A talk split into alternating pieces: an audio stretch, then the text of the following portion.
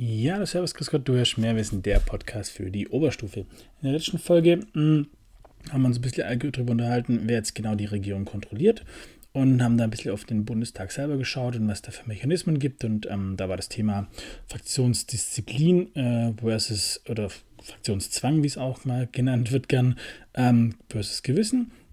Und wir wollen uns jetzt mit auseinandersetzen, okay, ich dann dadurch, dass eben im Bundestag alle der Fraktionsdisziplin mehr oder weniger folgen, ähm, eigentlich der Bundestag obsolet. Das heißt, wir haben überhaupt gar keine richtige Kontrolle, weil wenn da immer die, die Regierung stellt ja immer die Mehrheit mit den Fraktionen, gibt es keine richtige Kontrolle. Klar, man kann Fragen stellen, Dinge kritisieren, okay, aber wenn es dann hart auf hart kommt bei einer Abstimmung, hat weiß die Regierung immer die Mehrheit. Wer kontrolliert dann eigentlich irgendwo ähm, die Regierung noch? Haben wir so eine Exekutive allein macht ähm, und die Regierung führt quasi äh, den Bundestag so an der Leine herum. Nee, da gibt es tatsächlich noch ein, ein Organ, was über allem steht und unabhängig davon ist. Das wäre das Bundesverfassungsgericht. Und da wären wir dann schon im Bereich der Judikative. Damit haben wir dann eigentlich jetzt dann alles abgedeckt von den ganzen Gewalten. Kurz und knapp, Bundesverfassungsgericht, was ist das? Generell ist das das höchste Gericht in Deutschland. Ähm, es wurde 1951 gegründet und hat den Sitz in Karlsruhe. Dort arbeiten 16 Richterinnen und Richter. Warum in Karlsruhe? Tatsächlich hat es den Hintergedanken, ähm, dass es eben nicht äh, in der Nähe der Regierung ist, also des Bundestages, damals in Bonn, jetzt in Berlin, dass eben nicht die Richter und ähm, die Regierungsmitglieder ein- und ausgehen, sich abends mal treffen auf ein Getränk oder was zum Essen, dass da schön Distanz gewahrt wird. Und man hat auch so ein bisschen vorgehabt, so wichtige Ämter ein bisschen auf Deutschland zu verteilen, dass der Bürger Nähe hat zu den ganzen Organen, egal wo er denn wohnt. Generell achtet das Bundesverfassungsgericht darauf, ähm, dass die Gesetze in Deutschland den Regeln unserer Verfassung entsprechen. Ähm, und unsere Verfassung ist das Grundgesetz. Genau. Das wurde damals übergangsweise ähm, formuliert, wurde dann aber mit, mit dem Zusammenschluss quasi dann zu unserer Verfassung. Generell hieß es, es soll noch eine Verfassung geben. Das wird immer wieder kritisiert, auch von Reichsbürgern. Das ist noch nicht, das ist nicht die richtige Verfassung, bla bla bla. Es ist unsere Verfassung, heißt Grundgesetz, Punkt. Genau.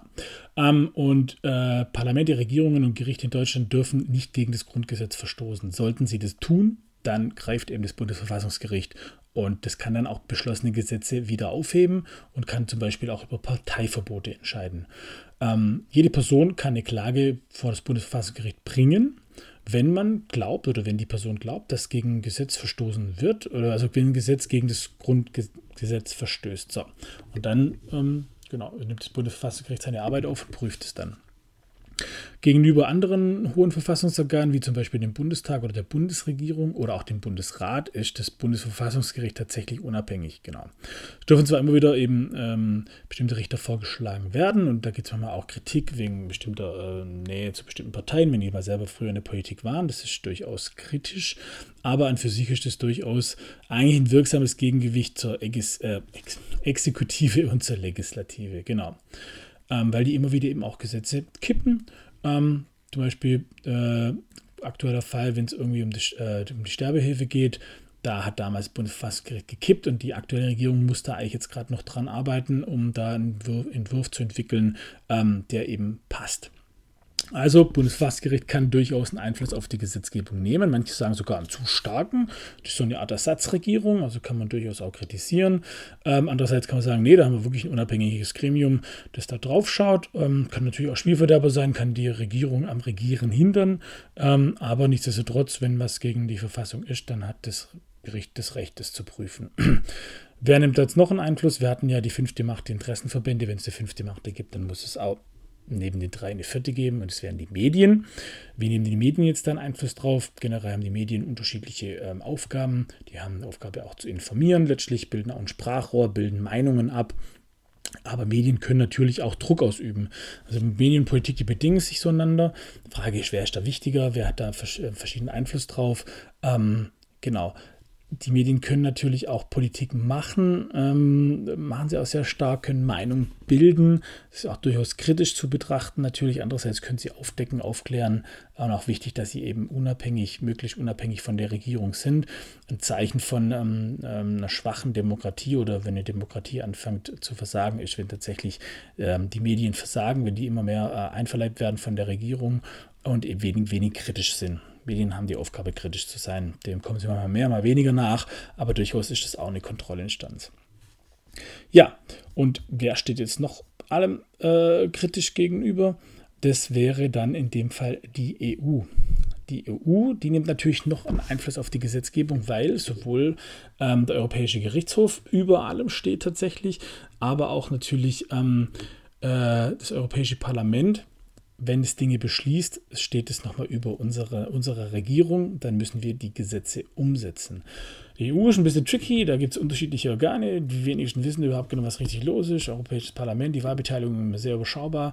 Generell ganz grob runtergebrochen müsst ihr fünf Institutionen kennen, und zwar der Europäische Rat, Europäisches Parlament, die Kommission, Rat der EU und Gerichtshof der EU.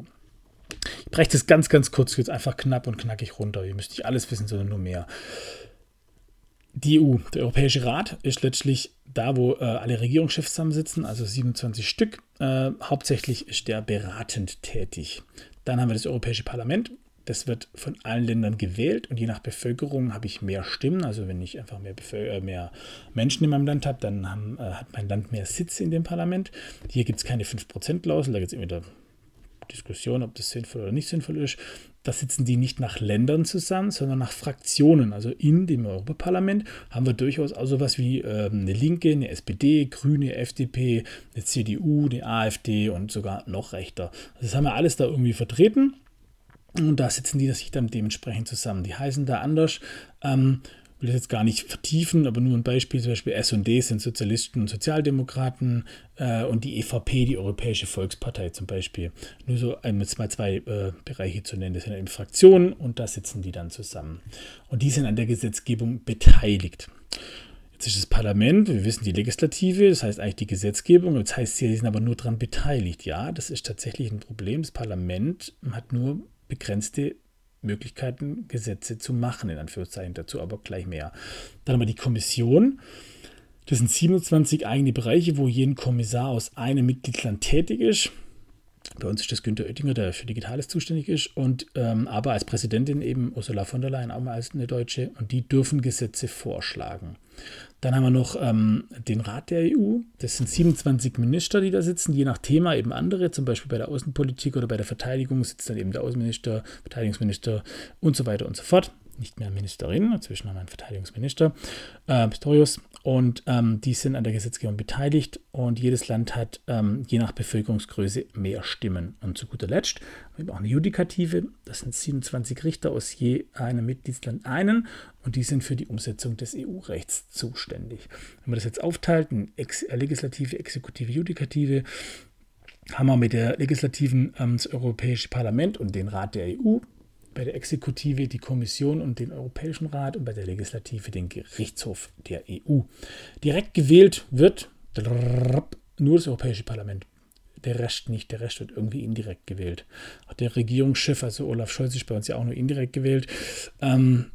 Und das ist so ein großer Kritikpunkt. Die EU selber dürfte nicht als Land Mitglied der EU werden, weil sie nicht demokratisch genug ist. Hä, warum das? Weil zum Beispiel die Legislative keine richtige Legislative ist. Das Europäische Parlament darf keine eigenen Gesetze vorschlagen, es darf nur über Gesetze abstimmen, die die Kommission denen vorschlägt, ganz grob runtergebrochen. Und die Kommission ist von niemandem gewählt, die wird festgelegt und das ist natürlich weniger demokratisch. Das ist ein kleines Problem. Einfach ganz grob, dass ihr das als Überblick wisst. Man muss nicht alles wissen, es reicht, wenn man mehr weiß und genau darum geht es ja in dem Podcast. Mehr Wissen egal wie man es dreht, es bleibt Qualität.